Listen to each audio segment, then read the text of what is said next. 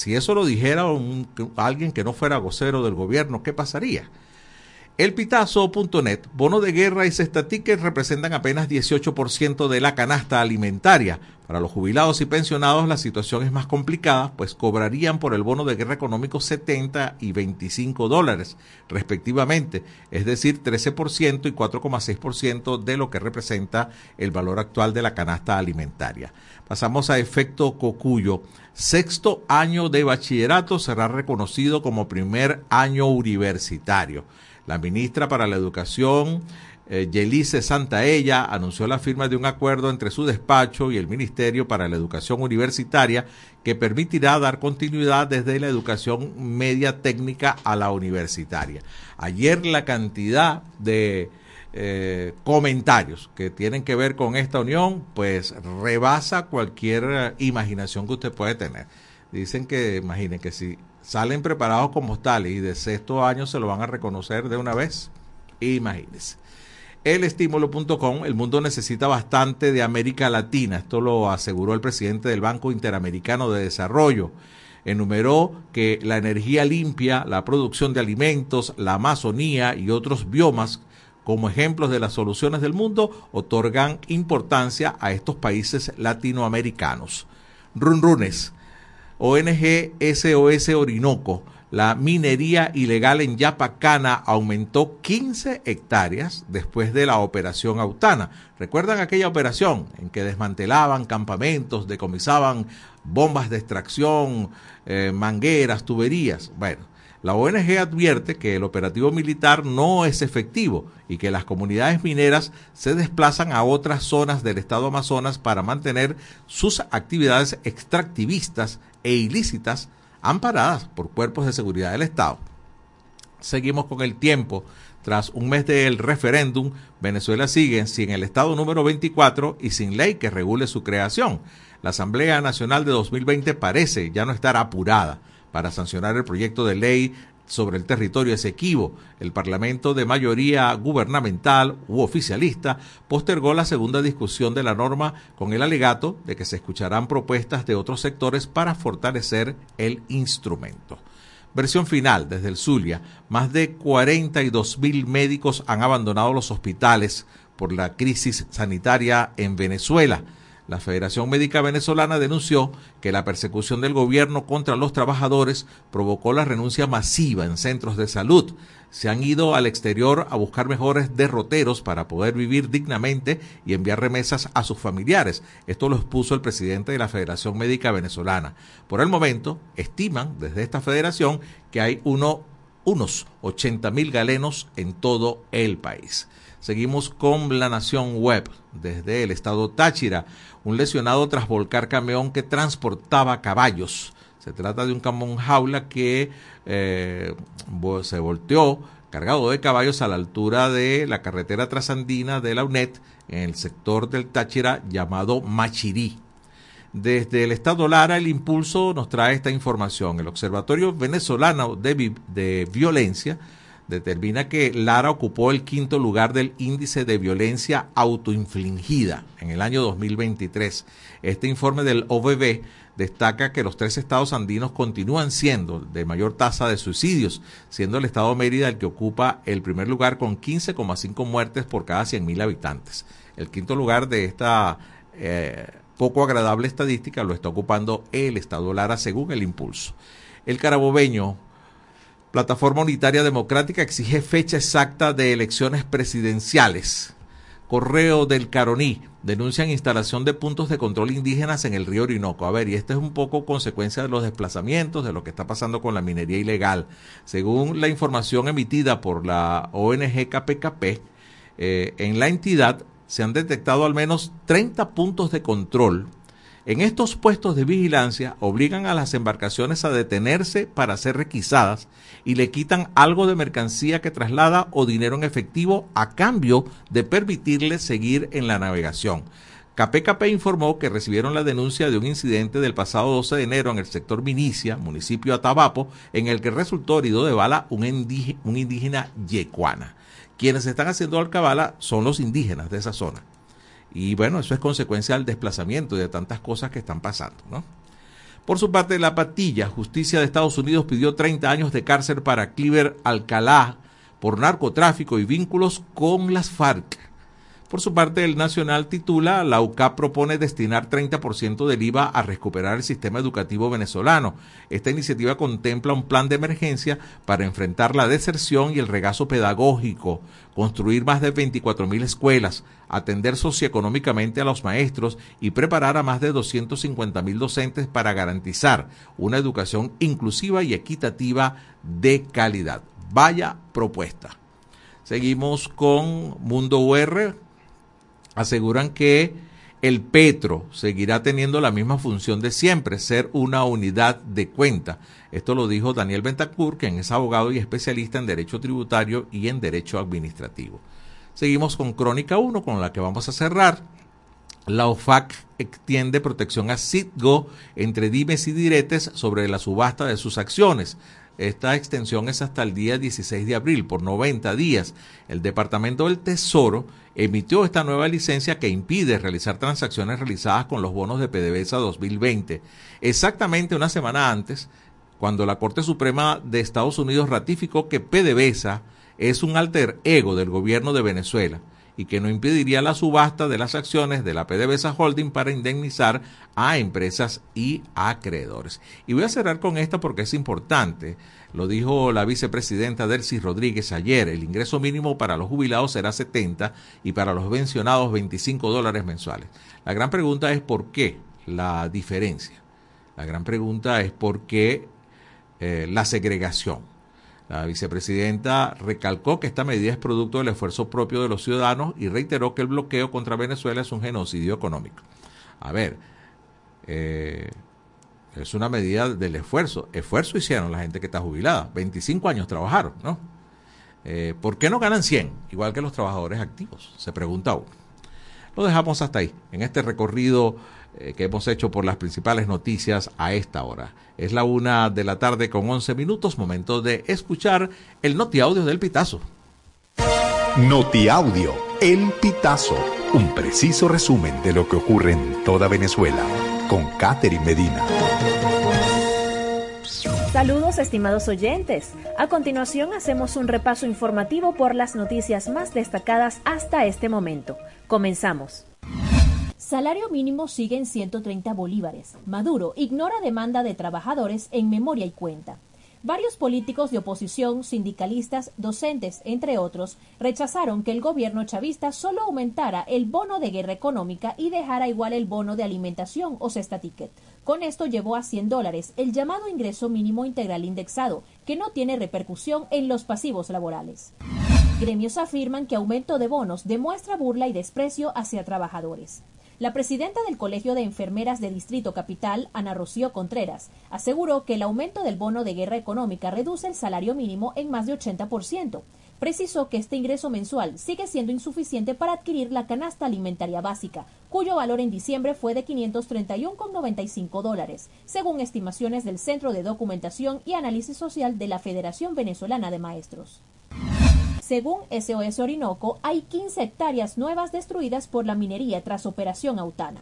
La organización no gubernamental SOS Orinoco denunció este martes 16 de enero el aumento y el desplazamiento de la minería ilegal en el parque de Yapacana, estado Amazonas, tras el despliegue en julio de 2023 del operativo Autana. La organización explicó que el efecto del operativo de la Fuerza Armada Nacional fue la propagación de los mineros desalojados que ahora abren nuevas minas en el mismo ecosistema, contando además con el visto bueno de los mismos militares. Javier Milei responde a Maduro, si me critica, voy por buen camino. El presidente de Argentina, Javier Milei, opinó este martes 16 de enero que va por el buen camino si el mandatario venezolano Nicolás Maduro lo considera un error histórico, como afirmó durante su mensaje anual ante la Asamblea Nacional el lunes 15 de enero. No esperaba semejante elogio, escribió el presidente argentino en su cuenta de la red social X durante su escala en Frankfurt, Alemania, antes de abordar un vuelo a Zúrich, desde donde se trasladará por vía terrestre a Davos, para participar en el Foro Económico Mundial. El Pitazo se renueva como medio digital independiente y de calidad. El Pitazo, medio de comunicación que nació en diciembre de 2014, presentó su nuevo logo, que refleja su personalidad moderna, madura, universal y accesible. Este rebranding no solo refrescará su imagen, sino que también marcará el comienzo de una expansión en su cobertura y su catálogo de servicios, con la finalidad de alcanzar y conectar con su audiencia más leal, para lo cual mantendrá siempre su compromiso con el periodismo independiente y de calidad. Estimados oyentes, este ha sido el panorama informativo hasta esta hora. Narro para ustedes Catherine Medina. Estas informaciones puedes ampliarlas en nuestra página web elpitazo.net. También recibimos tus denuncias vía SMS o WhatsApp a través del 0414 230 2934. Gracias a Catherine Medina del Pitazo, por cierto, desde en este país los felicitamos. Hay un cambio de imagen en su página web, www.elpitazo.net, eh, más fresca, más ligera, con mucho más espacio y más cómoda para leerla. Y además con una diagramación también diferente. Así que felicitaciones y éxitos a la gente del Pitazo, que tal como lo dijo Catherine, pues desde 2014 eh, suenan donde los demás callan. Creo que era el eslogan que tenía el Pitazo desde que iniciaron. Vamos a despedir este segmento, no sin antes recordarles o presentarles la encuesta en este país del día de hoy. Atención a la pregunta, ¿está inscrito en el registro electoral permanente? Opción A, sí, lo estoy. Opción B, debo actualizar mis datos. Opción C, no me he inscrito. Y opción D, no tengo información. A ver, cualquiera de estas opciones, háganosla saber a través del 0424-552-6638 vía mensaje de texto, también WhatsApp. Vamos a la pausa, ya venimos con más de En este país. Ya regresamos con En este país por la Red Nacional de Radio Fe y Alegría.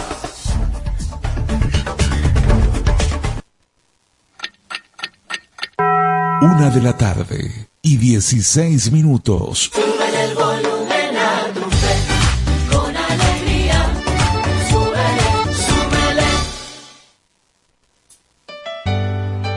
Jesús ha servido la mesa y nos invita a escuchar su palabra en la Santa Eucaristía. El que viene a mí nunca tendrá hambre.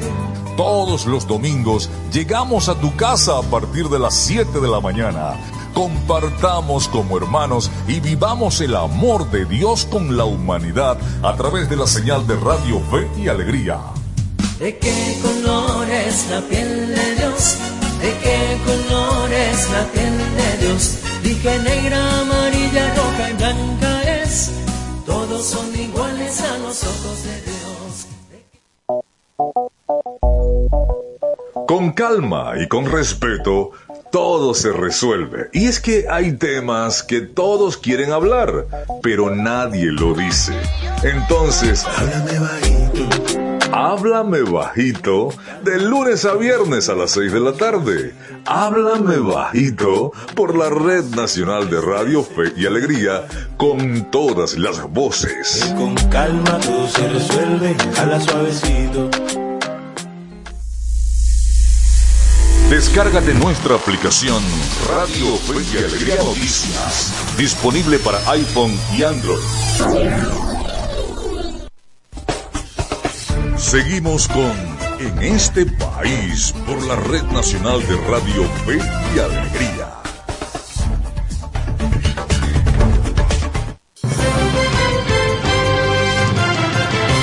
Una 18 minutos de la tarde, seguimos en este país, producción nacional, estamos llegando a través de la señal nacional de Radio Fe y Alegría a más de tres estados de Venezuela por más de 20 emisoras, junto a los periodistas y comunicadores de las emisoras Radio Fe y Alegría Noticias. Les recuerdo cuál es la encuesta en este país de la tarde de hoy. ¿Está inscrito en el registro electoral permanente? Opción A, sí lo estoy. Opción B, debo actualizar mis datos. Opción C, no me he inscrito. Opción D, no tengo información. A través de el 0424-552-6638 leemos sus, eh, su selección lo leemos durante el transcurso del programa. Ya tenemos al hilo telefónico a nuestra primera invitada en la tarde de hoy. Se trata de María Eugenia Gilberoes. Ella formó parte de la Fundación Agua, forma parte de la Fundación Agua Clara y del grupo interdisciplinario Emergencia Humanitaria Compleja en Agua. Además es miembro de JUM Venezuela. Vamos a conversar con ella eh, sobre lo más reciente respecto al agua eh, en el informe de seguimiento de la crisis humanitaria presentada por JUM Venezuela recientemente. Muy buenas tardes. María Eugenia, te saluda José Cheo Noguera. Gracias por atendernos.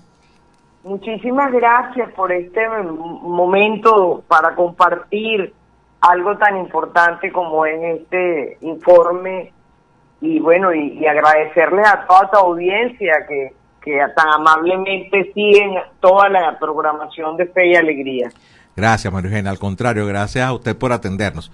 María Eugenia, eh, yo estuve mirando parte de, de, lo que es este informe y hay muchísimas preguntas que hacer. Yo creo que en 10 minutos es bien difícil. Por eso me gustaría que, que, fueras tú quien nos tocara los puntos más importantes de los hallazgos que fueron presentados en este informe. A ver, ¿cómo está la situación de agua en el país eh, en este momento? Bueno, mira, sí, realmente 10 minutos no alcanzan, pero voy a tratar de hacer lo, lo máximo que pueda.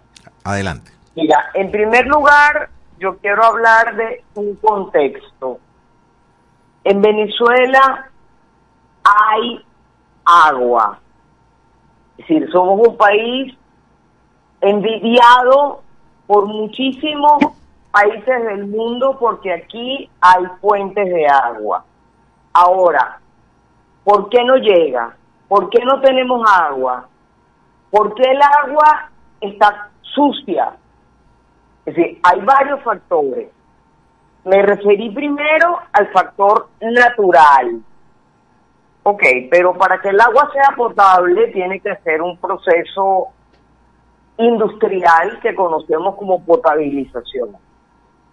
Esos, esa infraestructura de potabilización y de los acueductos fue hecha en eh, la mitad desde la mitad del siglo pasado hasta 1990, ponle tú. De, de ahí en adelante no se ha hecho ni mantenimiento ni obras nuevas. ¿Qué quiere decir esto? Que esa infraestructura ya cumplió su vida útil. Por eso es que vemos tanto uh, eh, botes de agua, tantos tubos rotos. Y en lo mismo va con el saneamiento. Todo el sistema de cloacas también se hizo en esa misma época y no ha habido nuevas obras, tampoco ha habido mantenimiento adecuado. Bueno, y eso es lo que ocurre en este momento. Las plantas de tratamiento y las plantas de potabilización pues tampoco han recibido el mantenimiento necesario y em, no hay insumos. Eh, me refiero al cloro y al sulfato de aluminio que es, eh, digamos que los ingredientes para clarificar y, y potabilizar esa agua. Ahora paso al informe. En el te, informe, te, faltó, algo, los apagones ahora también, ¿no?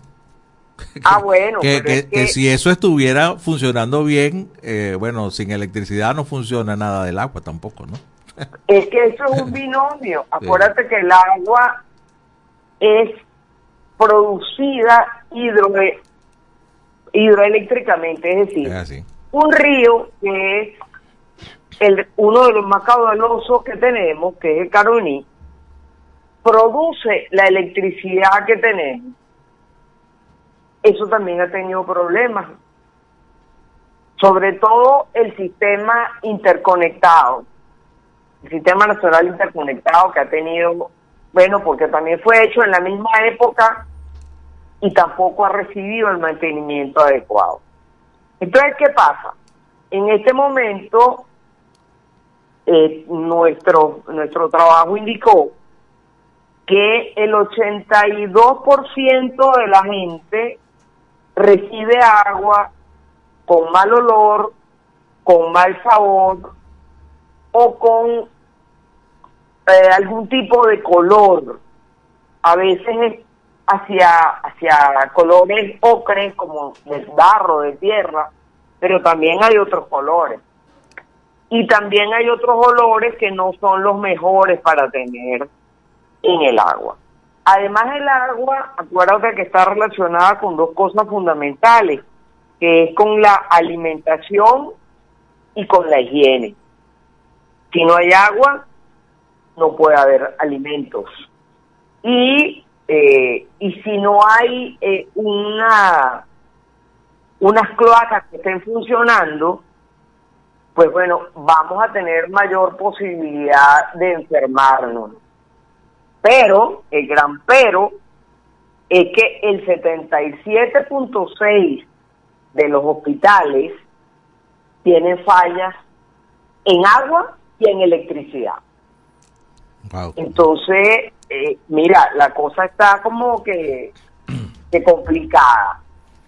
¿Cuál es nuestro consejo para que la gente se tranquilice? Porque nuestra idea no es asustar a nadie, la idea es que el agua cuando llegue tiene que almacenarla, por supuesto, pero ese ese contenedor de agua tiene que estar limpio, tiene que tener tapa, primero para que el agua no se ensucie, pero, pero también para que no sea un, un caldo de cultivo de mosquitos, que ya sabemos todo lo que transmiten los mosquitos. Entonces, ¿qué, qué, ¿cuáles son las principales medidas? Bueno, recibe el agua que te llegue, la cuelas, la hierves por lo menos por cinco minutos, la vuelves a colar y permite que se enfríe para poder tomarla. No tomen agua sucia porque se va a enfermar. Entonces esas dos recomendaciones de hervirla y de tapar el contenedor donde esté guardada el agua son fundamentales para mantenernos en salud. Sí, María Eugenia, estamos conversando con María Eugenia Gilberoes, ella formó parte del grupo interdisciplinario de emergencia humanitaria compleja en el agua y bueno, parte o ese trabajo está dentro de lo que es el informe presentado por JUM Venezuela recientemente. A ver, tú dijiste una cifra espeluznante que es 82% de las personas reciben agua con malos olores, quizás un poco turbias, etcétera. Eh, pero yo agregaría ahí de las personas que reciben agua por tubería. Así es. Porque también me imagino, y estoy viendo acá en el informe, que hay una buena cantidad de personas que no reciben agua o, es muy poca la persona que recibe agua regularmente a través de las tuberías. Y entonces eso trae otras consecuencias, lo del uso de los cisternas, o, eh, bueno, cualquier cantidad, el almacenamiento a veces no adecuado, al cual te has referido tú. Eh, en este informe, ¿cuántas personas reciben agua con regularidad en el país? ¿En qué porcentaje pudieron detectarlo? Bueno, fíjate, fíjate, casi un 70%, 69,1%, tienen restricciones severas al acceso de agua. Eso va, eh, digamos que ese es el término general, pero hay personas que tienen, eh, que reciben una vez a la semana el agua, otras personas que lo reciben cada dos, tres semanas, otras que lo reciben al mes y otras que no la reciben. Entonces, wow, e, es, realmente complicado poder mantener la casa limpia, tener los alimentos limpios, preparar alimentos eh, higiénicamente y mantener la salud, que en última instancia es lo que nos importa, pues. Claro, es así. Bueno, María Eugenia, lamentablemente se nos acabaron los 10 minutos. El tiempo en radio es implacable, ¿no?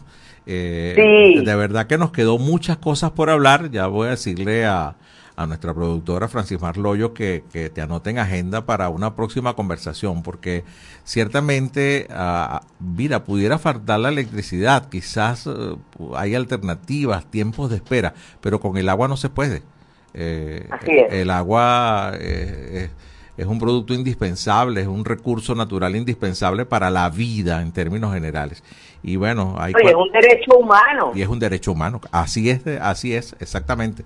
Y bueno, ven- con esto, con estos números que aparece acá en el informe de Jun Venezuela, informe de seguimiento de crisis humanitaria en el país, bueno, el sector agua, de verdad, tenemos mucha agua. Yo una vez estuve por allá por Puerto Ordaz y vi la confluencia del Orinoco eh, y el y el Caroní y en Puerto Ordaz no había agua.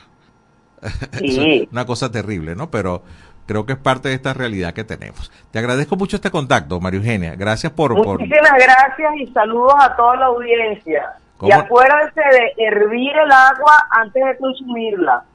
Importante, importante consejo. Nos vamos a la pausa. Nos vamos, gracias a ti. Nos vamos a la pausa. Una 30 minutos. Seguimos con más de En este país. Ya regresamos con En este país por la Red Nacional de Radio Fe y Alegría.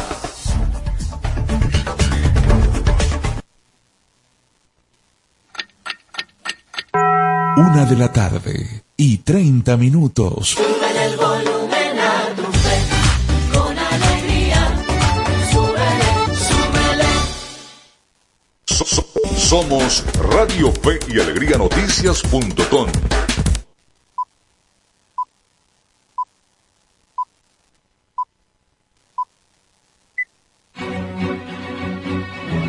A partir de este momento, más de 25 emisoras interconectadas para llevarte información con todas las voces. Radio Fe y Alegría Noticias. Avance informativo. Avance informativo.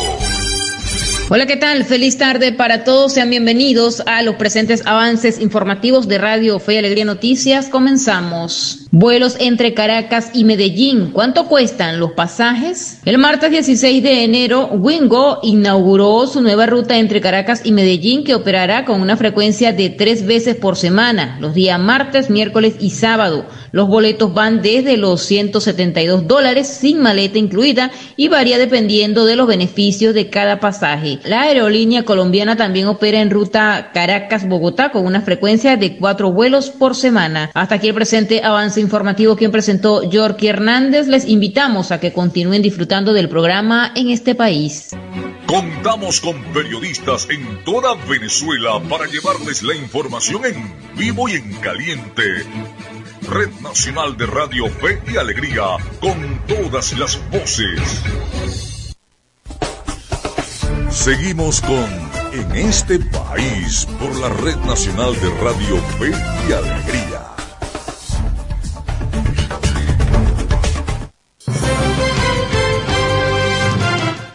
Una 40, una y 32, 32 minutos de la tarde en este país. Estamos en señal nacional de Radio Fe y Alegría. Gracias por seguir con nosotros. Les refresco la encuesta de en este país del día de hoy. ¿Está inscrito en el registro electoral permanente? Opción A, sí lo estoy. Opción B, debo actualizar mis datos. Opción C, no me he inscrito. Opción D, no tengo información. A través del 0424-552-6638 recibimos su selección y sus comentarios. Momento de presentar la producción que traemos para ustedes en el programa de hoy. Comenzamos con el micro de Venezuela Electoral. Y esto es Venezuela Electoral, una cápsula diaria con noticias e informaciones sobre las elecciones venezolanas. Este año, miles de millones de personas votarán en elecciones importantes, más o menos la mitad de la población mundial, según dicen algunos cálculos, en uno de los ejercicios democráticos más grandes y trascendentales de los que se tenga memoria. Los resultados afectarán la manera en que se gobierna el mundo en las próximas décadas. El calendario global incluye al menos 83 elecciones, la mayor concentración durante al menos los próximos 24 años, según la consultora Anchor Chains. Según algunas estimaciones, esto equivale a más de 4 mil millones de personas. Al mismo tiempo, las falsas narrativas y las teorías de la conspiración se han convertido en una amenaza cada vez más global. La inteligencia artificial ha potenciado las labores de desinformación y ha distorsionado la percepción de la realidad. Todo esto mientras las principales empresas de redes sociales han reducido sus salvaguardas y sus equipos electorales. Según Darrell West, investigador senior del Instituto Brookings, es una tormenta perfecta de desinformación. Según Kathy Harbat, fundadora de la empresa de política tecnológica Anchor Chains y exdirectora de política pública de Facebook, afirmó que la desinformación, difundida por medio de las redes sociales, pero también de la prensa, la radio, la televisión y de boca en boca, corre el riesgo de desestabilizar el proceso político. Los últimos meses, investigadores y el gobierno de Estados Unidos han citado que es probable que Rusia, China e Irán intenten llevar a cabo operaciones de influencia para alterar los procesos electorales de otros países, incluidas las elecciones presidenciales estadounidenses de este año. Para estos países es una oportunidad real para avergonzarnos en la escena mundial, explotar las divisiones sociales y simplemente socavar el proceso democrático, afirma Brian Liston, analista de Recorded Future, una empresa de seguridad digital. Los expertos predicen que las narrativas de fraude electoral seguirán evolucionando y resonando, como ocurrió en Estados Unidos y Brasil en 2022 y después en Argentina en 2023 vía Infobae. Los acompañó José Cheo Noguera. Escucharon Venezuela Electoral. Pueden seguirnos en las redes sociales del programa en este país. En este país. Una de la tarde, 35 minutos. Nos vamos a continuación a escuchar un reportaje del otro país con Adai Belice Figueroa, periodista de Radio Fe y Alegría Noticias.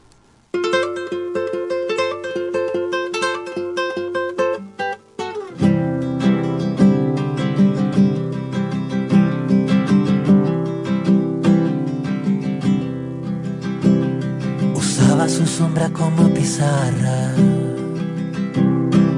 y la tiza era cal de un viejo paredón.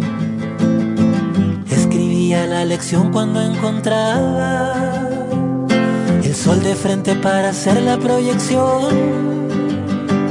Maestro, sinónimo de experto, hábil, apto, quien busca despertar y transmitir sus conocimientos, quien es el forjador y moldeador de una generación de relevo. Esos seres que tienen la responsabilidad de ser ese ejemplo de los que se cruzan en su camino. Ese superhéroe que se encuentra dentro de nosotros, con sus vidas y diferentes sueños, pero con un mismo destino. Pero ¿quiénes son?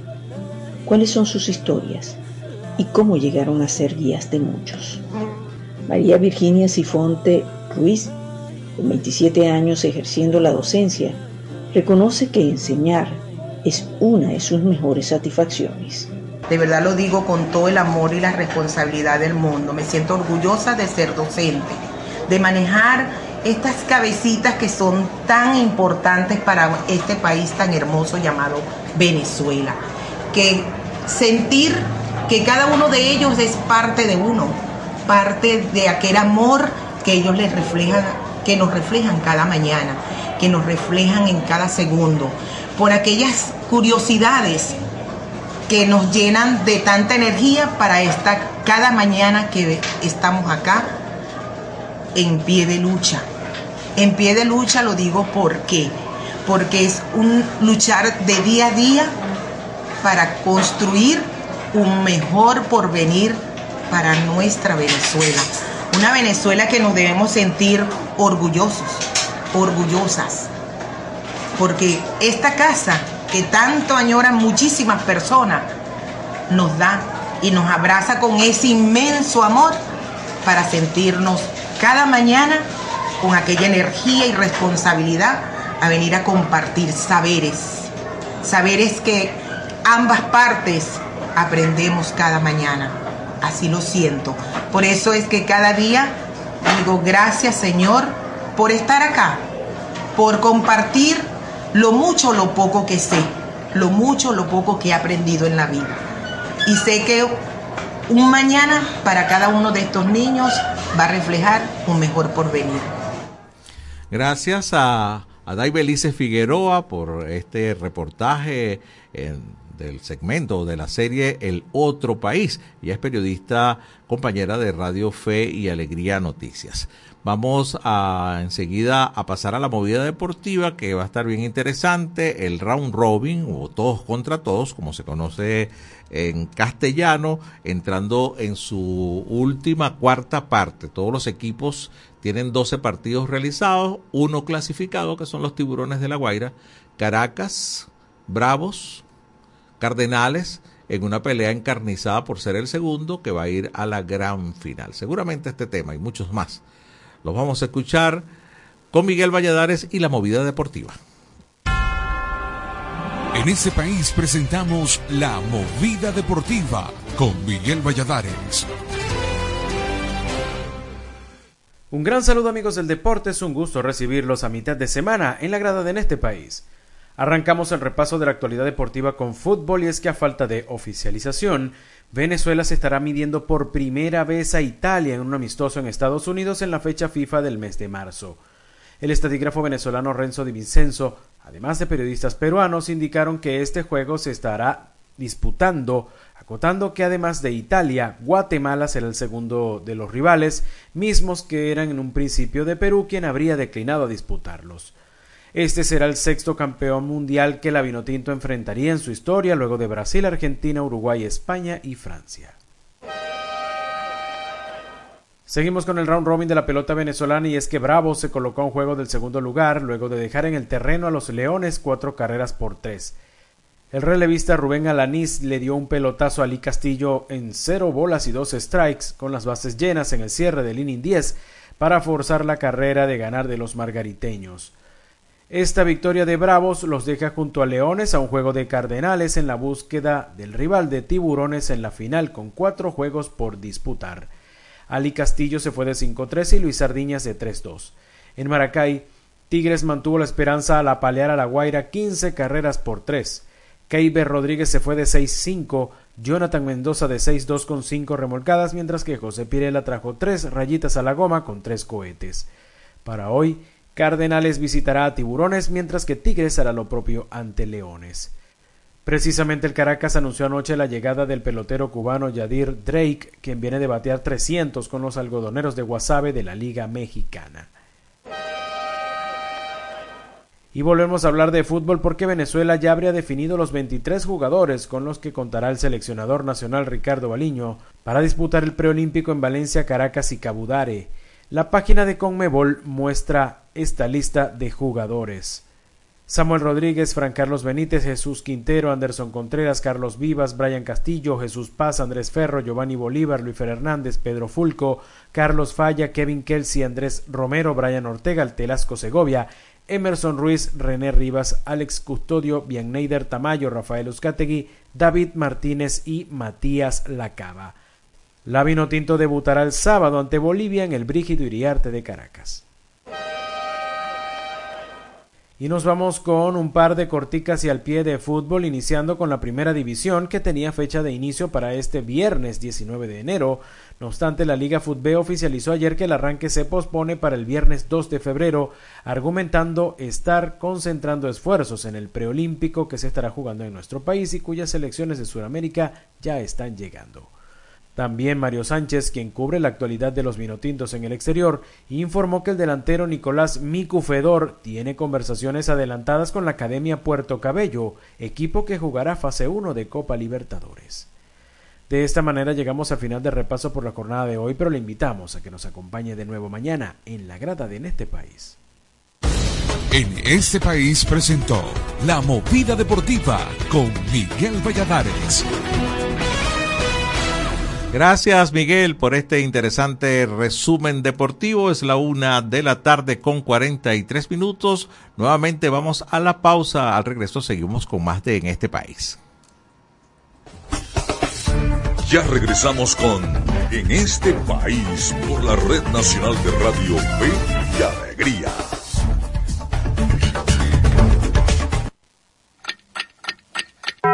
Una de la tarde y 43 minutos. Súbele el volumen a tu fe, con alegría. Súbele, súbele. Amigos y amigas de Contacto Sur desde Ecuador. Es una base militar La encubierta. Asociación Nicaragüense Pro Derechos Humanos, Afectó derechos políticos y de participación. La Asociación Latinoamericana de Educación Radiofónica ALER te conecta con América Latina y el Caribe. Contacto Sur hace todo un recorrido desde Teotihuacán, México, pasando por toda Latinoamérica hasta la Patagonia en América del Sur. Contacto Sur, el mundo desde nuestro mundo, por Radio Fe y Alegría, con todas las voces. La escuela en la radio. Aprende desde casa con el equipo pedagógico del programa Escuela de Fe y Alegría Venezuela y el Instituto Radiofónico Fe y Alegría. La escuela en la radio de 4 a 5 de la tarde por la Red Nacional de Radio Fe y Alegría. Descárgate nuestra aplicación Radio Fe y Alegría Noticias. Disponible para iPhone y Android.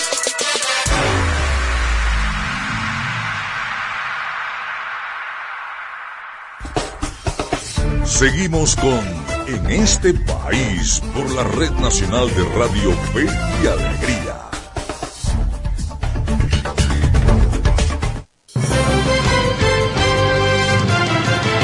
Gracias por seguir con nosotros. Una a 45 minutos de la tarde. Estamos en señal nacional de Radio Fe y Alegría, llegando a 13 estados de Venezuela y a través de más de 20 emisoras, junto a los comunicadores y emisoras de Radio Fe y Alegría a nivel nacional. Gracias por estar con nosotros. Les recuerdo la encuesta de en este país el día de hoy. ¿Está inscrito en el registro electoral permanente? Esa es la pregunta que estamos haciendo hoy.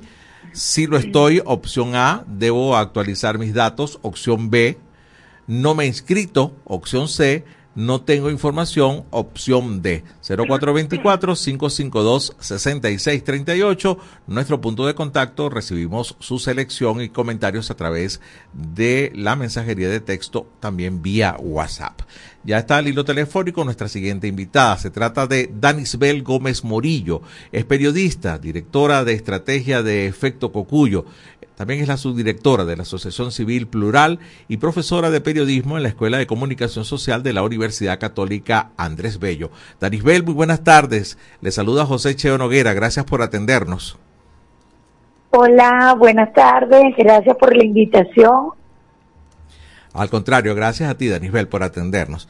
A ver, eh, me llama muchísimo la atención, leí un titular hace un par de días en el que se ha establecido que los dos grandes peligros o cosas de las que tiene que preocuparse la humanidad en este 2024 es el cambio climático y la desinformación apoyada en la inteligencia artificial.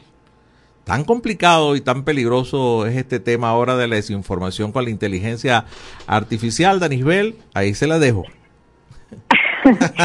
Sí, sí, es, es un peligro, tanto como este miedo que nos da que llueva y a los dos segundos sintamos frío, no sé, estas cosas del cambio climático.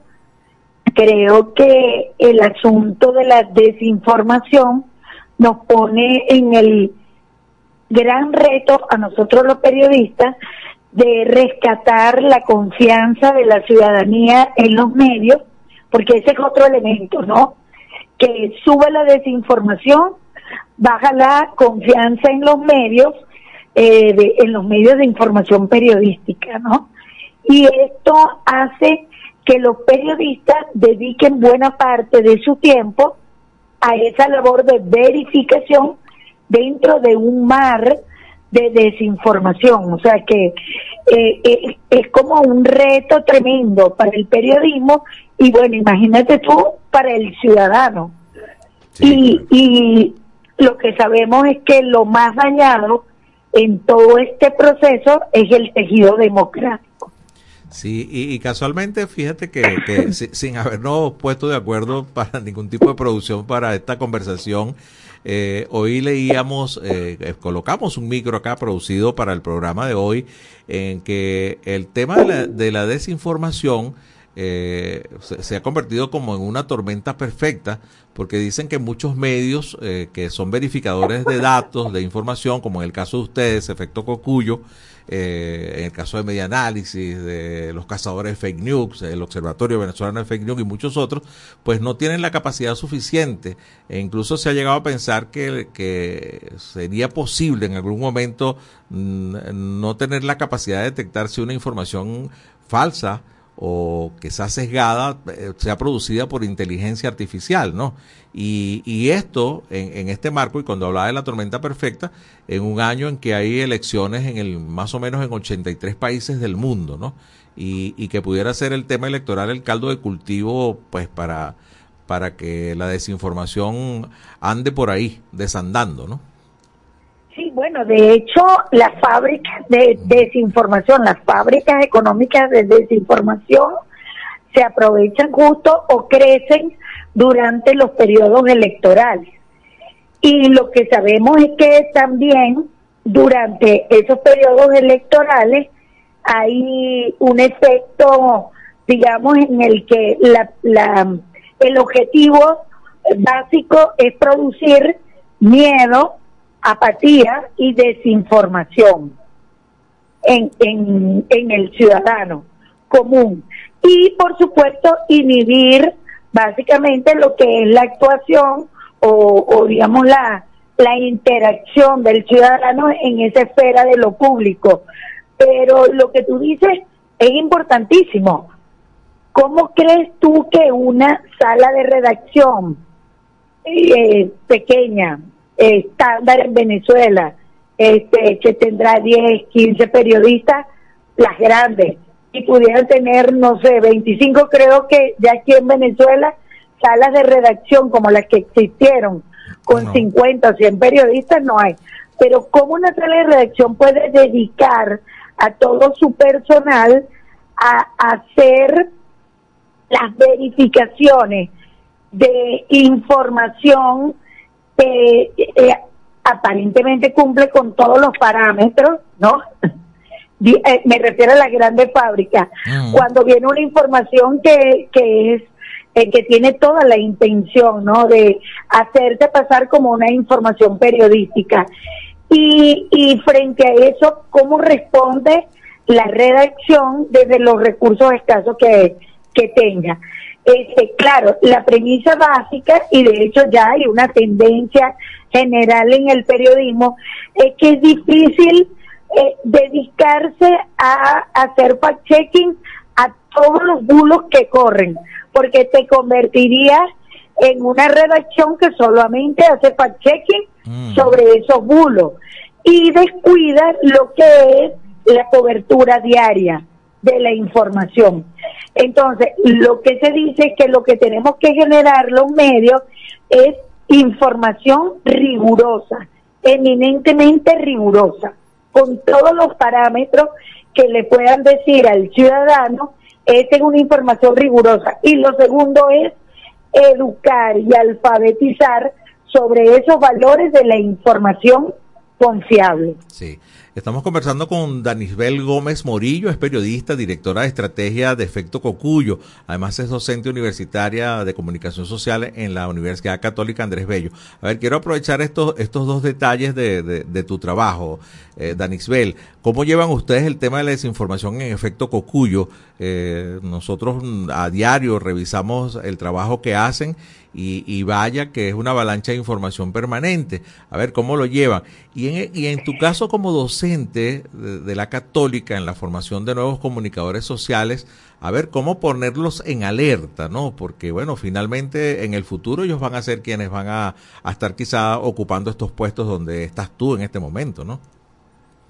Sí, bueno, fíjate, la, en efecto Cocuyo tenemos una premisa básica, no se publica rumor, no se publica información extraoficial a menos que tengamos los pelos del burro en la mano. o sea, los pelos de, la, la, confirmación y la prueba fáctica en las manos. Eh, no caemos en el tema de la inmediatez. Esa no es nuestra, digamos que esa no es nuestra premisa, llegar primero, sino llegar con lo que es verdad.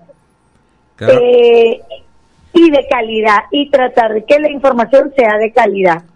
También tenemos una unidad de fact-checking que se creó en el año 2018 con la idea de hacer frente también a todo este mundo de, bulos y a todo este escenario, digamos, de fábrica de, información maliciosa. Eh, y también hemos creado algunas iniciativas para tratar de llegar a las comunidades que son consideradas como desiertos informativos, porque la ausencia de información confiable es también una forma de desinformación. Y es así. Y es, y, es un caldo de cultivo para la desinformación. Entonces, hemos creado algunas iniciativas como, por ejemplo, un semanario offline este, que busca llegar también a zonas de difícil acceso eh, o difícil conexión. Y adicional a eso, bueno, de nuestro, digamos que nuestro catálogo de principios con respecto al equipo de periodistas que trabaja en efecto Cocuyo. Eh, eso es lo que nosotros hemos trabajado. Hay otra lista que trabajamos en la calle que es a través de la educación y la alfabetización de la población.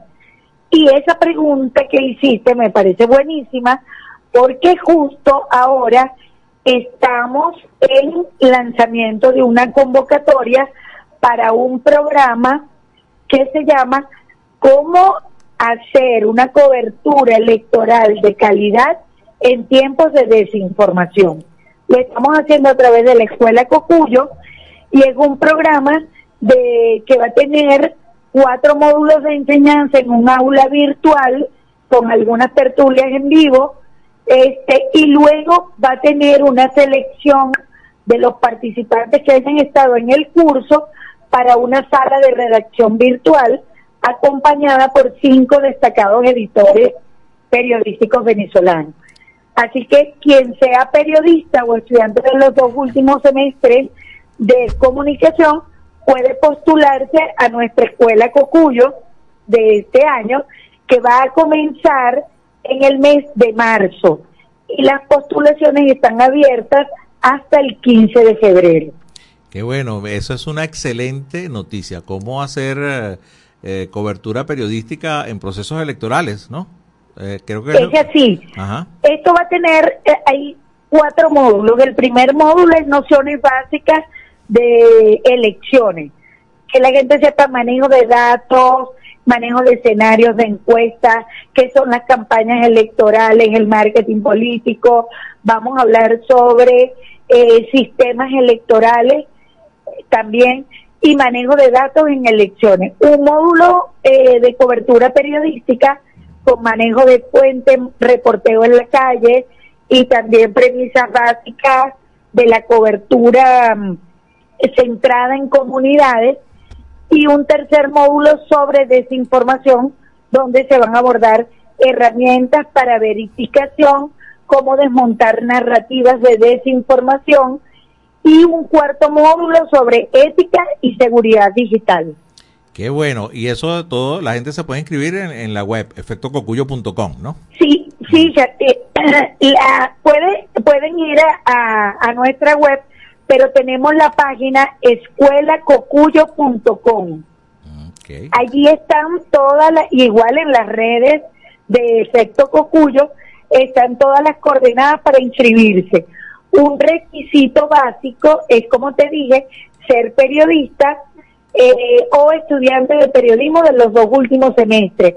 Y deben tener el aval de un medio en donde vayan a publicar contenido generado durante el taller.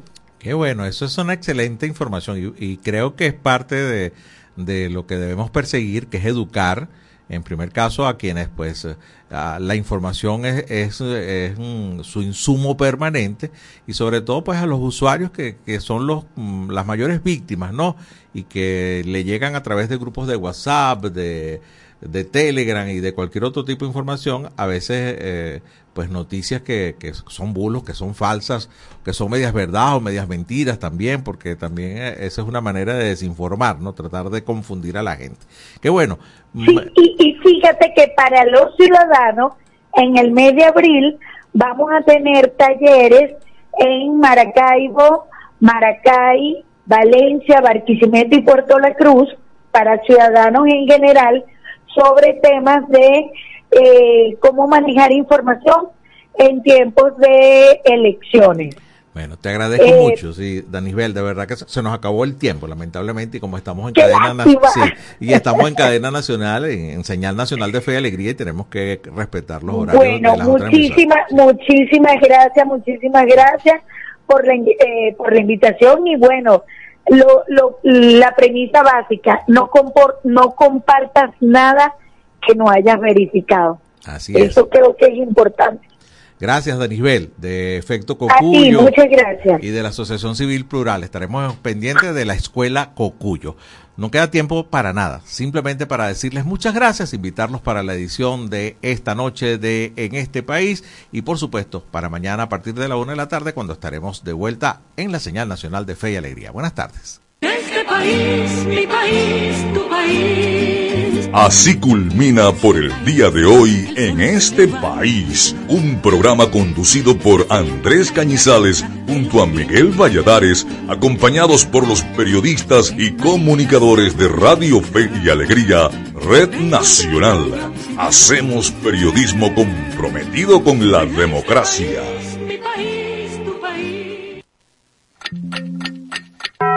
2 de la tarde, en punto.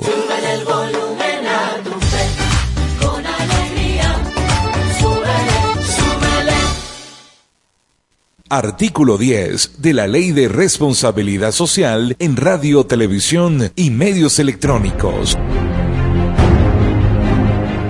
Domingo Antonio Sifontes, El terror de los ingleses. El general Domingo Antonio Sifontes nace en Cantaura, estado Anzoátegui.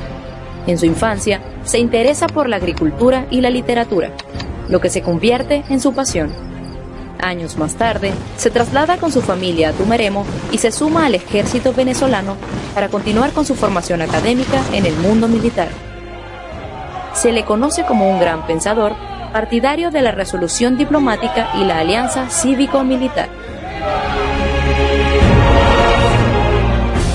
Domingo Antonio Sifontes, el terror de los ingleses.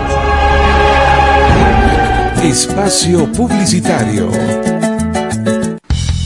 Goma Inca, rumbo a los 50 años de calidad. Fabricación de artículos técnicos en gomas y servicios relacionados tales como engomados de rodillos, tambores, poleas, válvulas, tuberías, todo para la industria en general, recubrimiento antiácido y antiabrasivo de tanques para la industria química, engomados de tanques cisternas que transportan líquidos corrosivos, fabricación de sellos hidráulicos y neumáticos por control numérico, Sistema Siljet de fama mundial. Garantizamos la fabricación en minutos de juntas de vástagos, pistón, rascadores, estoperas o ring. El cliente puede observar la fabricación de su pedido y sale con sus piezas ya fabricadas. Contáctanos al 0251 269 0301 al 0416-450-9903 o al 0412-725-4034. Atendemos a nivel nacional. Goma Inca,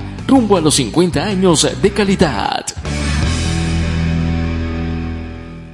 Excelencia y calidad, embutidos Alimex. Alimex es variedad de todo para comer. Excelencia y calidad, embutidos Alimex. Hazlo más práctico y divertido. Embutidos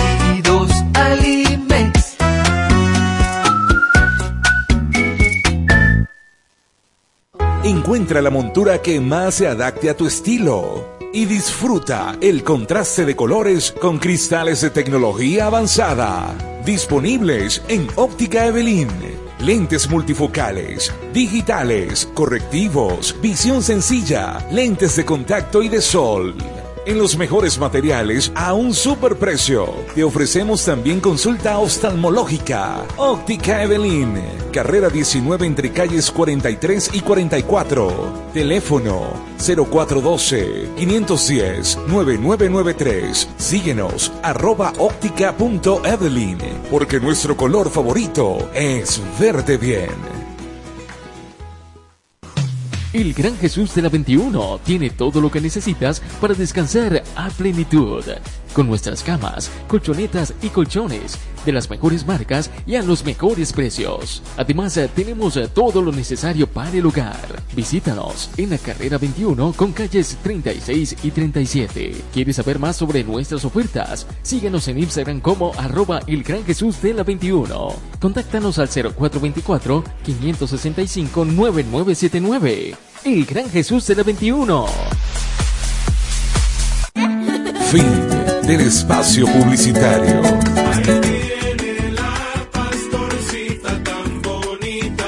La Divina Pastora se encuentra en la parroquia Santa Gema, calle 39 con carrera 29. Sigue la ruta de la Divina Pastora con fe y alegría. Mi Divina Pastora. Seguimos siendo la FM de todas las voces. De todas las voces. Radio Fe y Alegría. 97.5 FM. Tu radio.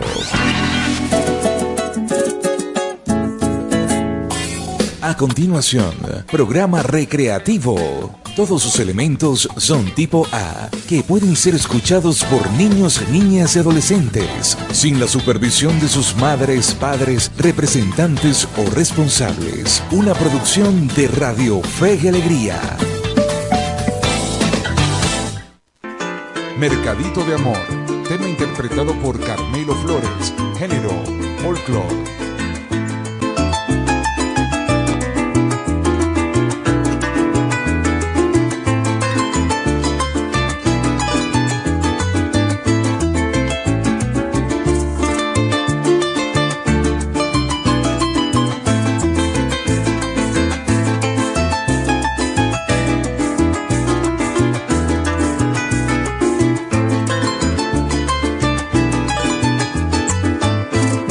Quiero pedirle de este lado del mostrador que me venda un mercadito de cosas para el amor.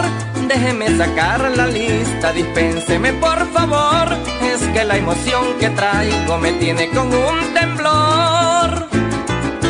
Véndame un kilito de alma y un kilo de corazón, kilo y medio de ternura, pa' una noche de pasión. Véndame algo de locura, buena y de sana intención también colóquele al peso de caricia otro montón. Véndame mucho cariño, que ando igualito a un pichón que queda solo en el nido, sin ninguna protección. Creo que tres kilos de abrazos pueden abrir el portón para que cinco de besos me traigan la curación.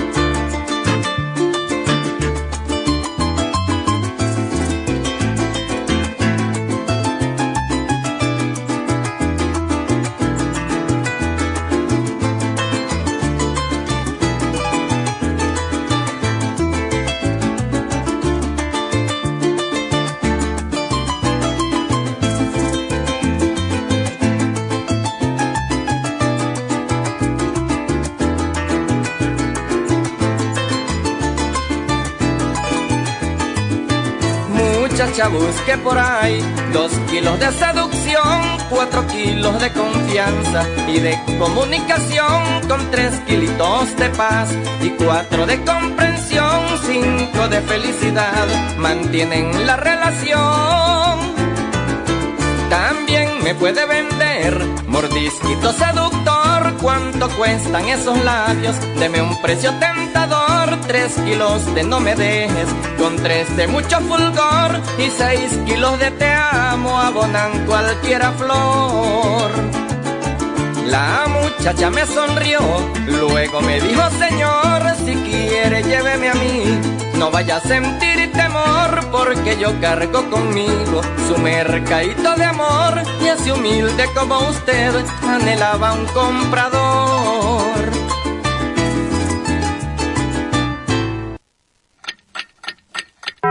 Dos de la tarde y ocho minutos.